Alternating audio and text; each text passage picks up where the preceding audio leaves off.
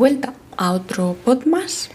Y no es el primero que hago de este tema, tengo otro que es el capítulo 51, pero me parece un tema muy importante porque sigo viéndolo en todas partes, como gente que cuelga reels de tratando de averiguar qué quiero hacer con mi vida o cómo encontrar tu pasión, o cómo encontrar el propósito de tu vida y cosas así.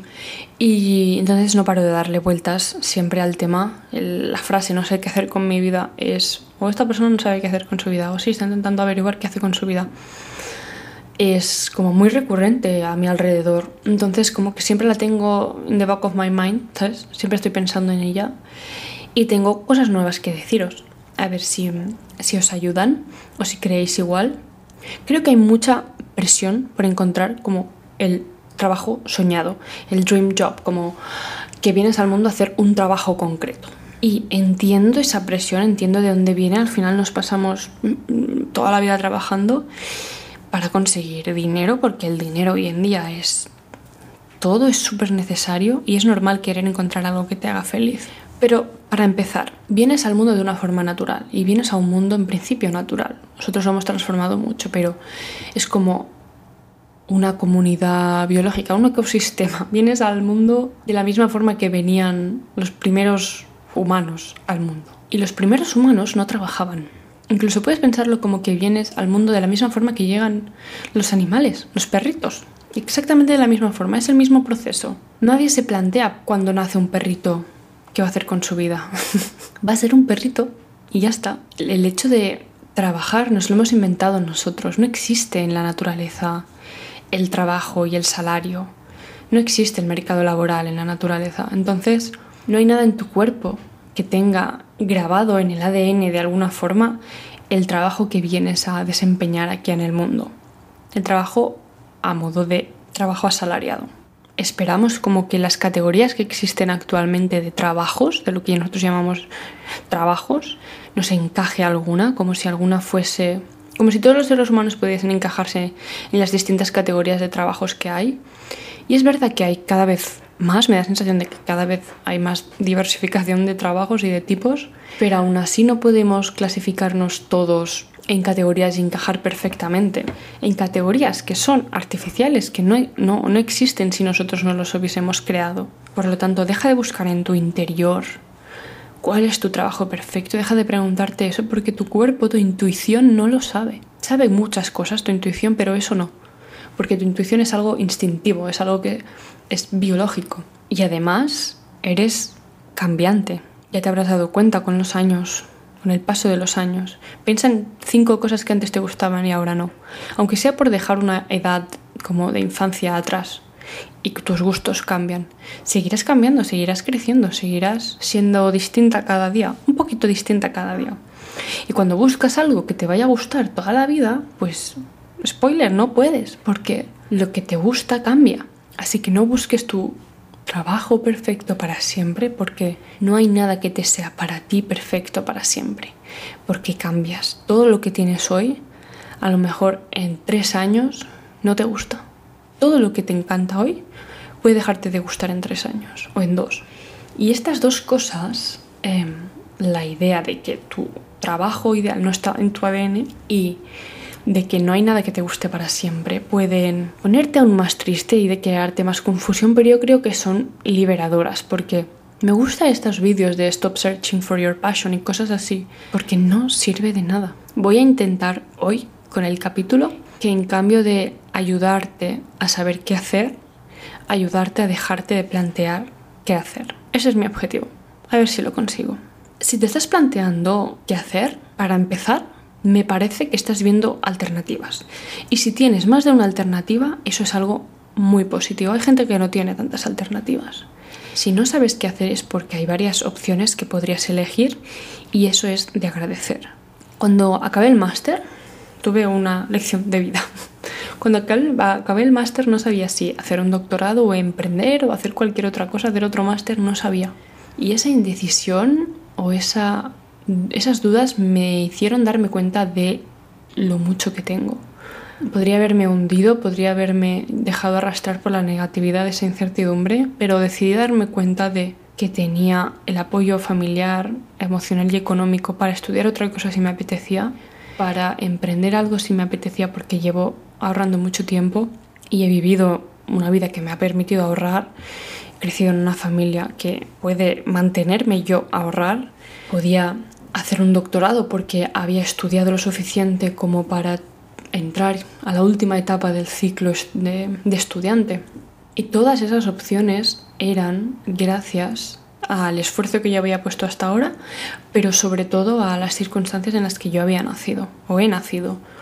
Y me cambió un poco la perspectiva, dejé de dudar como o dejé de sentirme mal por no saber qué hacer y empecé a apreciar todo lo que tengo. Así que si te estás planteando qué hacer y ves varias opciones o incluso aunque solo sean dos, tienes dos. Hay mucha gente que no tiene dos. En cambio de pensar no sé qué hacer con mi vida, piensa qué suerte tengo que puedo elegir entre varias opciones que quiero hacer con mi vida. Eso es una suerte, para empezar. Luego, puede dar mucha confusión y rabia la sensación de no tener ni idea, de cómo buscar en tu interior y que tu cuerpo no responda a nada. Pero yo creo, como te he dicho antes, que la pregunta de cuál es mi trabajo ideal, tu cuerpo no la sabe. Tienes que hacerle otro tipo de preguntas. Creo que tu intuición sabe muchas cosas y tu cuerpo también. Entonces, céntrate en lo que sí sabes. Puedes saber, por ejemplo, qué tipo de persona quieres tener a tu lado, en el futuro, eh, lista de cualidades que tienen a esa persona, si hace deporte o no, qué tipo de música le gusta, o dónde quieres vivir, o incluso cómo te vistes, cuánto dinero tienes, cuál es el mood general de tu vida, cuál es tu estilo de vida. Puedes saber cómo puedes intentar buscar en tu interior qué personas quieres que estén en tu vida, qué familia, qué amigos, qué relaciones la que tienes con cada uno de ellos. Puedes pensar en, más allá de tu trabajo, ¿cuál es tu vida? ¿Qué, ¿Qué quieres de tu vida más allá de tu trabajo? Si es dentro de un año, pues dentro de un año. ¿Cómo te ves tú dentro de un año en cada aspecto concreto, como económicamente, emocionalmente, en el mundo amoroso, en, el mundo de la moda, de estilo de vida, de deporte, de coges el transporte público, coges el coche. Todo tipo de preguntas puedes hacerte que muy probablemente sí sepas, a lo mejor no todas, pero sí sabrás suficientes como para describir más o menos un poquito tu vida dentro de un año o cómo quieres que se vea tu vida dentro de un año. Y con esa información a lo mejor puedes buscar un trabajo que encaje ahí. Porque parece que formamos nuestra vida alrededor del trabajo. Elijo dónde vivo según el trabajo. Elijo la persona con la que estoy según mi trabajo. Porque tengo tantas horas de trabajo al día, entonces las que me sobran, pues si hay una persona que quiere mucha atención, ya no puedo dársela. O si quiero ir a trabajar fuera, pues ya dejo a mi pareja del presente porque viviré en otro país. Cosas así como que la vida se forma alrededor del trabajo. La ropa que tengo también o el estilo de vida también depende del dinero que me dan en el trabajo. Y eso tiene sentido, pero ahora que no sabes qué trabajo quieres hacer, tal vez puedes dar, como darle la vuelta a la tortilla y pensarlo al revés. Defino mi estilo de vida ideal, defino la gente que hay a mi alrededor, defino cómo me siento dentro de un año, de dos, de tres, de cuatro, de cinco. Y a partir de esa info, a lo mejor puedo ver qué trabajo me encaja. No, no será mi trabajo ideal posiblemente, pero tal vez encaja con mis otros deseos y eso ya es algo muy bueno. Y he pasado por encima un poco cuando te contaba esto, pero puedes pensar en emociones, puedes pensar en cómo quieres sentirte, porque todos sabemos cómo queremos sentirnos. Queremos sentirnos bien, tranquilos, felices. Y eso ya es conocimiento que tienes. En el futuro a lo mejor no sabes qué hacer con tu vida en el sentido laboral, pero sí sabes que con tu vida lo que quieres hacer es hacerte feliz. Eso lo sabes, porque es, es algo hasta biológico. Preferimos el placer antes del dolor. Así que sí, sí que lo sabes. ¿Qué quieres hacer con tu vida? Quieres hacerte feliz. Puedes entrar más en detalle. Puedes hacer una lista de las 15 emociones que quieres sentir en tu futuro.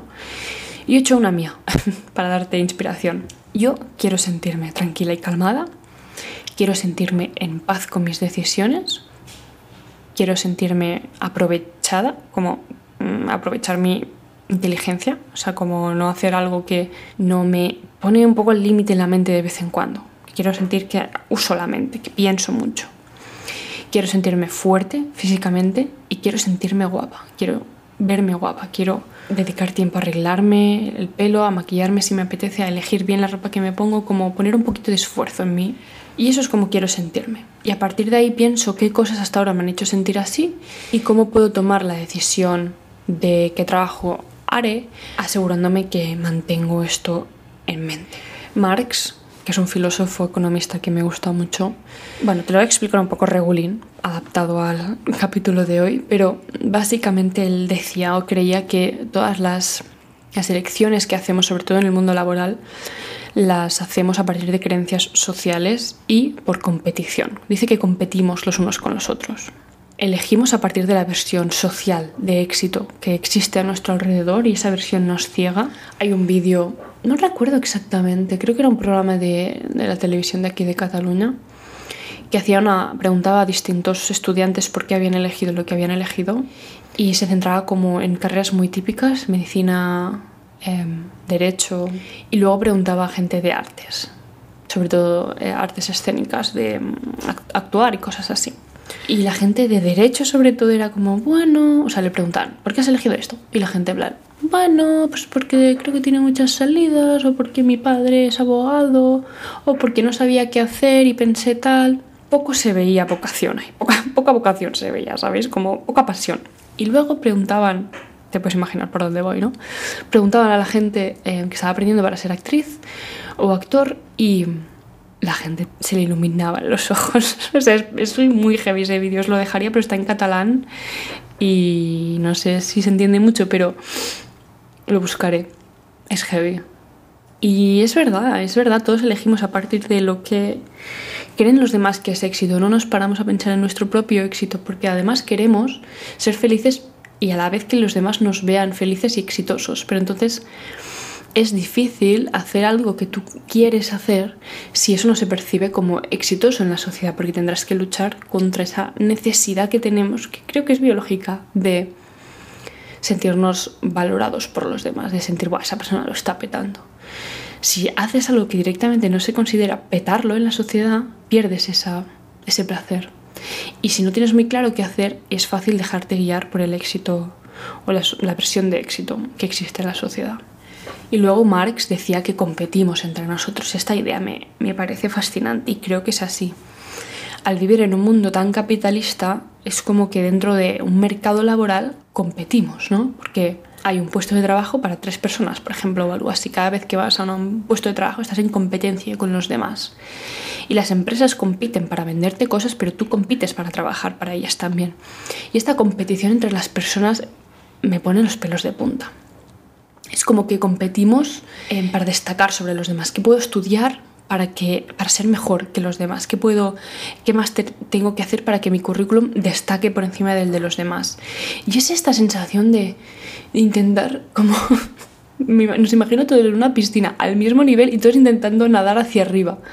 ¿Sabéis? Como no, no puedes pasar más de la superficie, no lo ves, porque todos valemos lo mismo y estamos como nadando hacia arriba, ahogándonos, intentando sacar la cabeza un poquito más que los demás, cuando el valor o lo, bueno es mirarnos entre nosotros y acompañarnos en esta experiencia que es la fucking vida. es que la idea de la competición es fascinante, ¿verdad? No me parece sana, no creo que, no creo que biológicamente estemos hechos nosotros para competir con humanos. O sea, para competir entre nosotros. No, no, creo que, no creo para nada que esa sea nuestra intuición biológica ni lo que venimos al mundo a modo de, de, raza, de comunidad. Para mí, no se trata de cómo vas a destacar entre todos. No se trata de guiar tu vida hacia destacar más que los demás. Se trata de encontrar un camino que te haga feliz. Y eso puede ser mucho más fácil o mucho más difícil, las dos cosas, que destacar sobre los demás.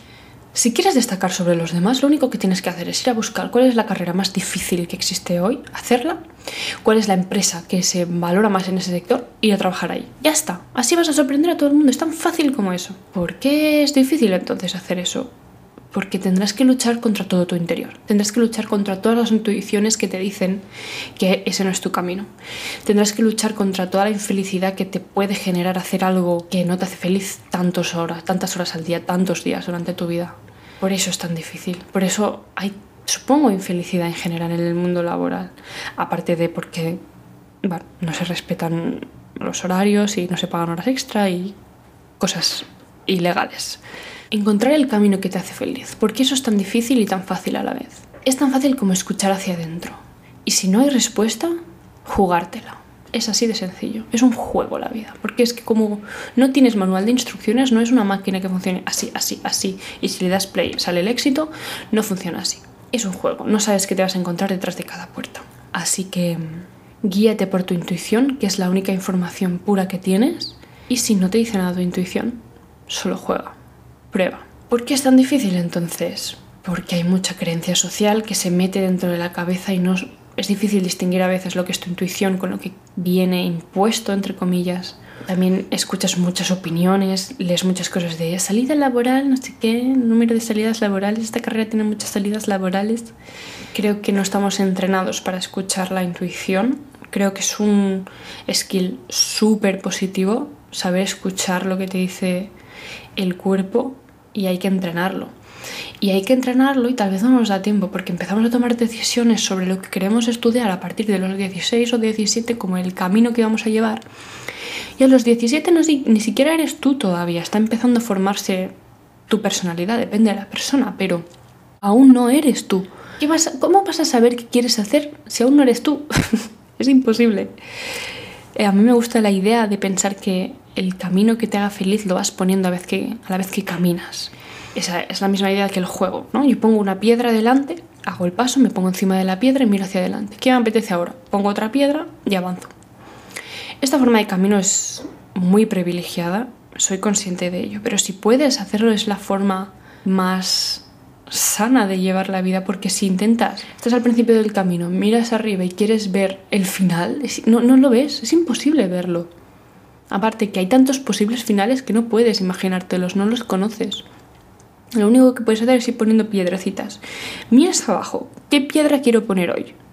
Miras al suelo. Pones la piedra que quieres. Saltas encima de ella. Miras un poquito más hacia adelante. Pones la siguiente piedra. Y así. El objetivo es encontrar el camino que te haga feliz y el camino lo vas poniendo a la vez que caminas. Ya está. Entonces, en cambio de qué hacer con mi vida, cambia esa pregunta y piensa, ¿qué me apetece hacer el año que viene? ¿O qué me apetece hacer mañana? Empieza cerca, empieza mirando lo más cerca posible que puedas del presente y a lo mejor tienes más respuestas. Es algo de paso a paso. Y esta idea que te voy a contar ahora nos la enseñaron en economía y me pareció muy interesante también para el desarrollo personal, así como la introspección, que dice que ninguna decisión es la decisión correcta antes de que la tomes. Porque cuando analizamos las cosas, ¿no? tienes como tres puestas a las que puedes ir, solo puedes elegir una. Pensamos como si hubiese una que fuese la correcta, la perfecta. Y nos rayamos pensando cuál debe ser, cuál debe ser. ¿Es esta? ¿No es esta? Pero es que ninguna lo es. Ninguna decisión es la correcta antes de que la tomes. Y eso te puede llevar mucho a la inacción, ¿no? A la indecisión, a la ¿qué hago, qué hago, qué hago? Y a esperar una iluminación divina que venga a iluminarte la puerta correcta. Pero, te lo repito, ninguna decisión es la decisión correcta antes de que la tomes pero hay que pasar a la acción, así que hay que elegir. Puedes elegir por varias razones. Una intuición interna. La intuición es incertidumbre, la intuición no es seguridad, la intuición es algo que te tira hacia algún sitio, hacia una puerta concreta, pero no sabes por qué. Por tanto, aunque tengas la intuición, tendrás dudas. La intuición no es como, sí, tengo la seguridad absoluta de que esto debe ser así. No, eso no existe. La intuición viene acompañada con dudas. Hay que ser valiente para ser capaz de escucharla, entenderla y, a pesar de las dudas, elegir eso. Y si no hay intuición, que también puede pasar, hay que elegir otro criterio. Cosas objetivas como el dinero, la cercanía, esta puerta está más cerca, por cojo esta por comodidad. Elige un criterio y toma la decisión basado en ese criterio. Y escríbelo en algún sitio, en las notas del móvil, me da igual. He escuchado mi intuición. Mi intuición me dice tal y por tanto tomo tal decisión. O he escuchado mi intuición, no me dice nada, por tanto he decidido tomar tal decisión porque tal dinero cuesta y porque está más cerca. O los dos criterios objetivos que tú creas. Escríbelo. Con el tiempo puede ser que te des cuenta que esa puerta no te ha venido muy bien a la vida, que no deberías haber elegido ese, deberías haber elegido otra y puedes culparte por haber tomado una mala decisión. Pero si tú has escrito en el momento de tomar la decisión el proceso mental que te ha llevado a tomar esa, decisión de la intuición me ha dicho tal, tal, tal, tal, tal, o tomo esta decisión porque tal, tal, tal, tal, tal, lo tienes escrito, es mucho más difícil que puedas recriminarte cosas. porque eres consciente de que te paraste a pensar, te paraste a escribir y a razonar el por qué tomabas esa decisión. Hiciste lo que tenías que hacer. Y como ninguna decisión es la correcta antes de que, la tomes, no podías saber cómo iba a saber, o sea, cómo iba a salir esa alternativa. No sabías qué iba a haber detrás de esa puerta. Como te digo, es un camino. Así que, además de que tu objetivo sea trazarte un camino feliz, tu objetivo también tiene que ser ser un buen acompañante en ese camino. Que si te equivocas de decisión, tienes que ser capaz de aceptarlo, darte cuenta, de ser amable contigo a pesar de esa equivocación, entre comillas, y ser capaz de empezar de cero si lo necesitas y acompañarte en eso. Es decir, ser comprensiva, ser comprensiva de que estás intentando vivir una vida, que te has venido al mundo sin conocerte, sin un manual de instrucciones, sin nada seguro. Y que estás haciendo lo mejor que puedes. Acompáñate y diviértete. Si le quitas como importancia, si le quitas pesadumbre a la vida, en plan, esto es muy serio, tengo que hacerlo súper bien, porque solo tengo una. Y te lo tomas más como un juego, de vamos a probar esto y a ver qué pasa, es creo mucho más sencillo. Y si estás en la universidad, algo que he aprendido desde que la acabé es que no te puedes ni imaginar las opciones que existen. O sea, he visto gente que ha hecho carreras tan randoms como historia del arte y ahora está trabajando perfectamente y ganándose perfectamente la vida. Y no, no de profesora. Que si fuese de profesora, pues de fantasía también, pero no. Creo que hay una cantidad de opciones que al tomar la primera decisión a los 17 no conocemos. Conoces cuatro carreras eh, universitarias, las típicas, hay muchísimas más ahora, y a la vez haciendo la carrera crees que hay cuatro salidas contadas de tu sector, como las que más se conocen, pero te juro que el mundo es enorme. Últimamente, cada vez que me explican de qué trabajan, pienso, esto no me lo hubiese imaginado que existiese en la vida. Y hay tantas oportunidades distintas, hay tanta diversidad, no te puedes ni imaginar las opciones que hay. No, no, no, no eres capaz de imaginártelo, te lo juro. Y yo sigo viéndolo ahora que la gente, todo el mundo de mi alrededor ha acabado los estudios y están empezando a buscar opciones y cosas así en el mundo laboral, me doy cuenta de que en la vida ninguno de ellos habrían previsto estar donde están, que son puestos que ni siquiera comprendemos o podemos imaginar y que entonces, ¿para qué vas a empezar a los 17 plantearte qué quieres hacer con la vida si no tienes ni idea de las opciones que hay? ¿Cómo vas a elegir si ni siquiera conoces las opciones? Y te digo que hay tantas que la elección sería aún más difícil si las supieses. No tienes ni idea. No tienes ni idea de lo que hay. Yo tampoco lo tengo y acabo de acabar la universidad. Las estoy descubriendo, pero cada día me sorprendo. No tenemos seguridad de nada cuando llegamos al mundo y tenemos mucha presión por haber nacido humanos y no perritos, pero a veces lo reduzco todo a ser un ser vivo, ser un árbol. El árbol es la metáfora perfecta, que están ahí sin hacer nada, solo siendo. Y cuando no sé qué hacer, piensa, solo sé. Ya estás haciendo algo. Harás algo toda tu vida que es ser tú. Ya sabes lo que tienes que hacer, es ser tú. Y sí tenemos que trabajar, lo entiendo, que vivimos en el mundo que vivimos y es así ni bueno ni malo, ya paso de juzgarlo, solo aceptar lo que es así. Hay que entrenar la intuición, hacer journaling, sentarte a escuchar de vez en cuando, a ver qué te dice tu interior e ir poniendo las piedras de luna en una. Porque no nos queda otra opción. Porque si miras hacia adelante y quieres trazar el camino de piedras ideal, no vas a ver, cuando levantes la cabeza no vas a ver nada para empezar, porque tampoco sabes qué imaginar qué puede haber al final. Y trazar las piedras perfectas para que te llegue allí es imposible y luego que cuando llegues te darás cuenta de que llevas toda tu vida esperando llegar allí y luego para qué. ¿Y ahora qué? Nos pasamos la mitad de la vida estudiando para llegar a un sitio y luego qué. Eso también es una sensación generalizada en mis amigos que hemos llegado ahora como a trabajar. Yo no, yo estoy haciendo un doctorado, pero me dicen, bueno, ¿y ahora qué? Ya está, ¿no? E-, esto era lo que me tenía la vida preparado.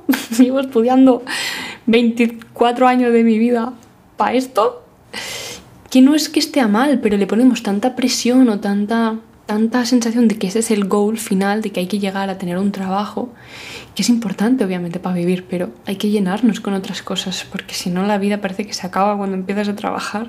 Y la gente tiene 25 años ahora y está pensando en jubilarse. No puede ser. nos dejamos hundir por la incertidumbre, por el no saber qué hacer.